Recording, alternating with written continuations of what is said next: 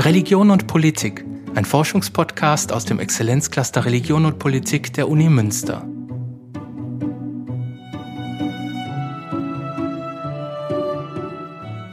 Hass kommt von Hetzen, sagt die Literaturwissenschaftlerin Martina Wagner-Egelhaf.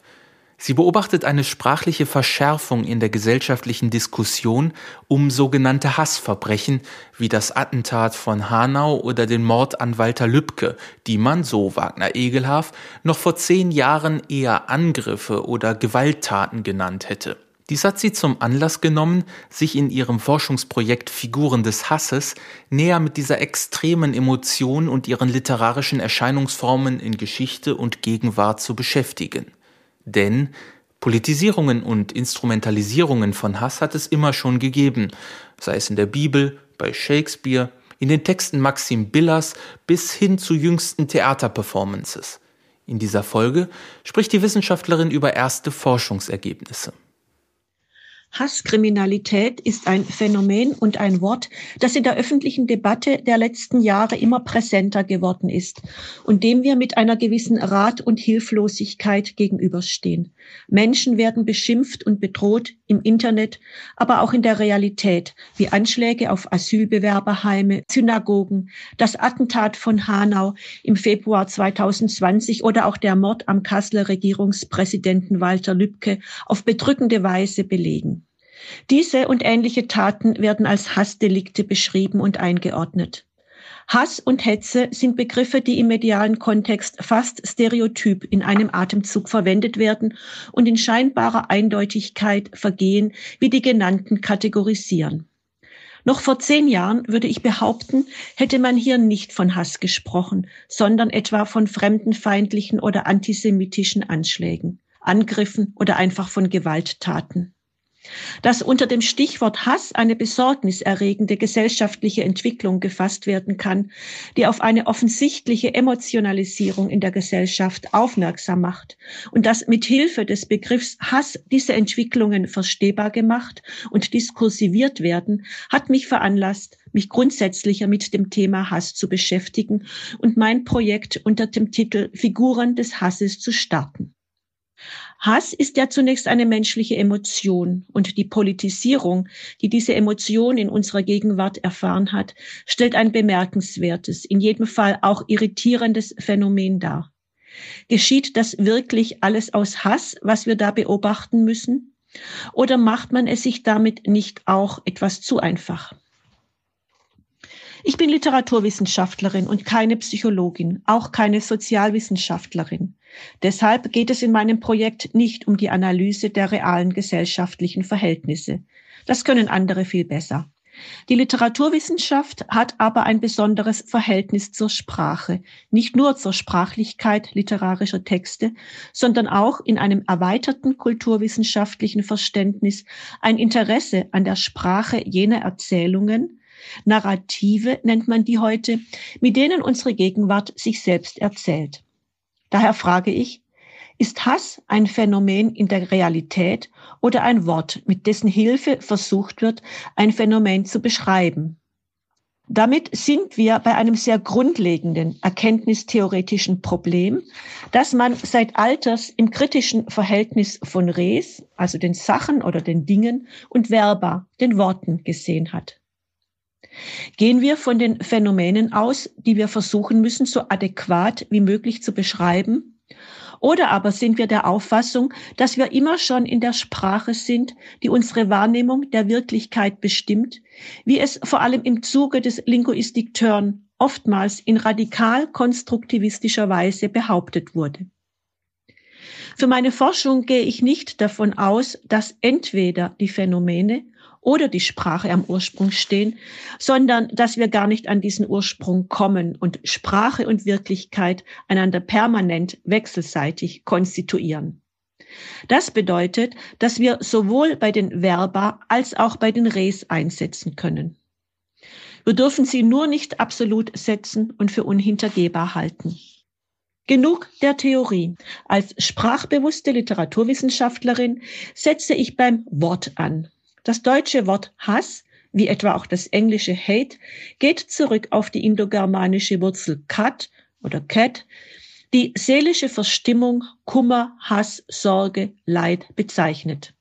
Sie steckt auch im griechischen Kedos, welches Sorge, Trauer, Leichenbestattung bedeutet. Das heißt, dieser Wortstamm hat zunächst gar nicht unbedingt die Bedeutung eines gegen andere gerichteten feindlichen Gefühls. Diese Bedeutung entwickelt sich im germanischen Sprachraum erst später.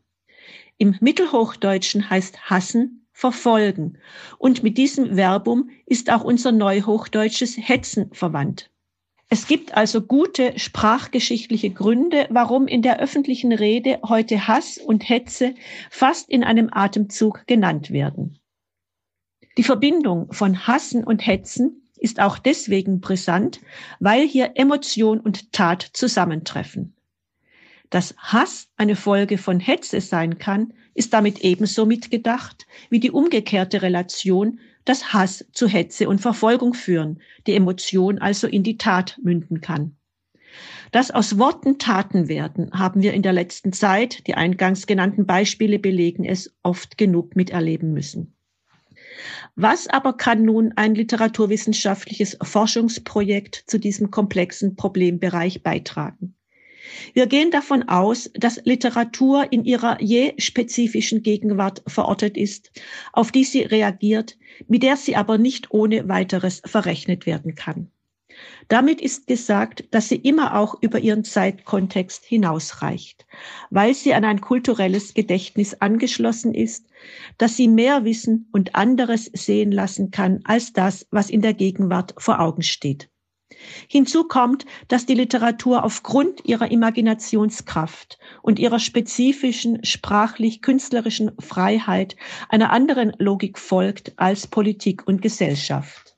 Das heißt, sie kann mit Themen aus der Lebenswelt, und Hass ist ein solches Thema, anders umgehen als ein politischer Kommentar oder eine sozialwissenschaftliche Analyse.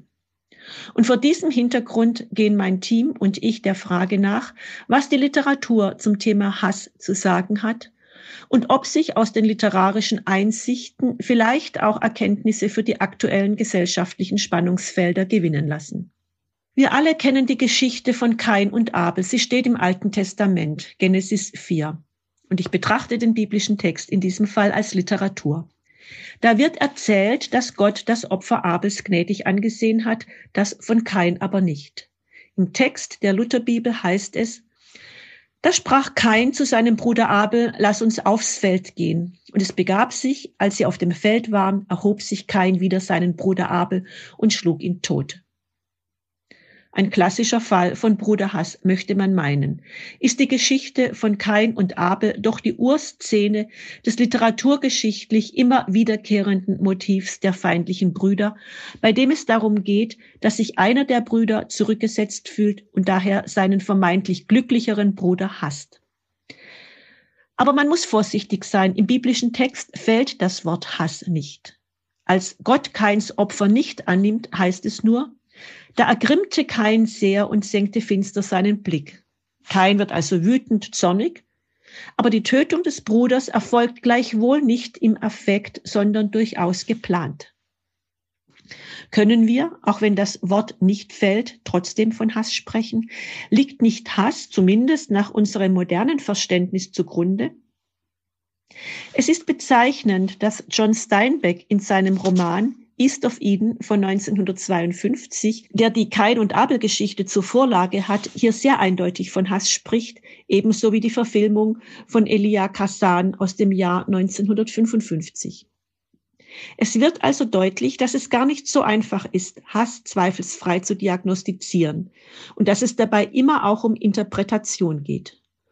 Und unsere Forschungen haben ergeben, dass das, was wir geneigt sind, als Hass zu identifizieren, sehr häufig in einem Umfeld mit anderen vergleichbaren, aber doch zu unterscheidenden Affekten auftritt, wie zum Beispiel Wut, Zorn, Eifersucht, Rachsucht, Gram und mit ihnen Verbindungen eingeht.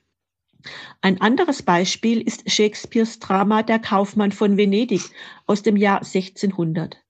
In der dritten Szene des ersten Akts tritt der Jude Shylock auf und sagt über seinen christlichen Gegenspieler, den Kaufmann Antonio, ich zitiere nach der Übersetzung von August Wilhelm Schlegel, Wie sieht er einem falschen Zöllner gleich? Ich hasse ihn, weil er von den Christen ist.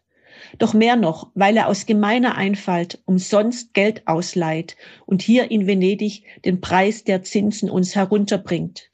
Wenn ich ihm mal die Hüfte rühren kann, so tu ich meinem alten Grolle gütlich. Er hasst mein heilig Volk und schilt selbst da, wo alle Kaufmannschaft zusammenkommt, mich, mein Geschäft und rechtlichen Gewinn, den er nur Wucher nennt. Verflucht mein Stamm, wenn ich ihm je vergebe.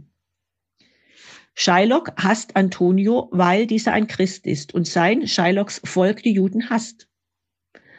Hass erzeugt Gegenhass. Hass ist der Grund für Hass. Dass der Hass, den der Einzelne empfindet, hier Shylock ein Kollektivhass ist, Juden gegen Christen, zeigt einmal mehr die brüchige Motivierung des Hasses. Hinzu kommt ein finanzielles Motiv, das gleichfalls auf wechselseitiger Projektion beruht. Shylock sieht in Antonio einen Verderber seines Geschäfts, das dieser missachtend als Wucher tituliert. Religiöse und ökonomische Motive vermischen sich hier. Und die Bühne des Dramas macht die Logik dieser Hassdynamik transparent. Ein aktuelleres Beispiel ist die Kolumne 100 Zeilen Hass des Schriftstellers Maxim Biller. Die Kolumnen erschienen mehrheitlich zwischen 1987 und 1996 im Magazin Tempo, danach auch noch in verschiedenen anderen Zeitschriften. 2017 veröffentlichte Biller sie unter eben diesem Titel 100 Zeilen Hass nochmals als Buch. Der Autor greift Themen auf, die, wie er schreibt, seinen Hass erregen, wie zum Beispiel kleinbürgerliches Denken, Neonazis, politische Correctness, Verdrängung der Vergangenheit, Antisemitismus, Philosemitismus, die Medien, den Kunstbetrieb und vieles mehr. Dabei werden durchaus Personen des öffentlichen Lebens namentlich direkt angegangen und beleidigt. Biller stellt seinen politisch bewusst nicht korrekten Hass, dessen affektiver Impetus seinen Texten rhetorische Schärfe verleiht, in den Dienst aufklärerischer Kritik.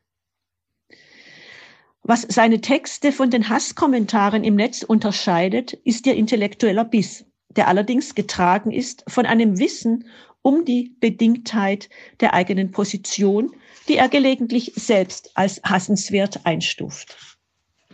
Bei Biller wird Hass, so könnte man sagen, zu einem Streitbegriff und zu einem Mittel, Konsens aufzubrechen. Zurück zum Hass in der Gesellschaft. Kunst und Literatur haben Hassmails und Hassbotschaften in Reinszenierungen auf Theaterbühnen geholt um sie in ihrer Abgründigkeit und Bodenlosigkeit auszustellen. So fand beispielsweise 2018 im Rahmen des Hamburger Theaterfestivals im Kampnagel eine Performance unter dem Titel Chor des Hasses statt, bei dem Schauspielerinnen an Politikerinnen gerichtete Hassmails vortrugen und gerade durch die professionelle Darbietung die Primitivität und Gefährlichkeit dieser Texte auf erschütternde Weise erlebbar wurden. Und der Schweizer Theatermacher Milo Rau hat 2012 die Verteidigungsrede des Attentäters von Oslo und Utoya, Anders Bering Breivik, von einer türkischstämmigen Schauspielerin vorlesen lassen. Es gelinge, so hat ein Kritiker damals geschrieben, und ich zitiere, diesem in fast allen Medien und letztlich auch durch das Gericht als wahnsinnig abgestempelten Breivik die Maske des Dämons zu entreißen und dahinter den fanatischen Antikommunisten hervorscheinen zu lassen, der unser aller Mitte entstammt. Gerade Drama und Theater haben aufgrund ihrer performativen Verfasstheit die besondere Fähigkeit, indem sie den Hass auf die Bühne stellen, Hassdynamiken und Hasslogiken durchsichtig zu machen. Unser Projekt will zeigen, dass Hass ein vielschichtiges Phänomen ist, das nicht so ohne weiteres auf den Begriff gebracht werden kann. Hass wird funktionalisiert, politisiert und versprachlicht. Er wird in Erzählungen und Narrative gebracht. Und es lohnt sich, sehr genau hinzuhören, denn oft schwingen andere Gemütszustände und Bedeutungsdimensionen mit. Dass Hass im Diskurs oft in enger Verbindung mit der Liebe erscheint, das ist ein weiteres Themenfeld, über das an anderer Stelle gesprochen werden muss. Das war der Forschungspodcast Religion und Politik. Heute mit der Literaturwissenschaftlerin Martina Wagner-Egelhaf über ihr aktuelles Forschungsprojekt Figuren des Hasses. Sollten Sie Fragen oder Anregungen haben, schreiben Sie uns gerne unter religion und Politik at uni-münster.de.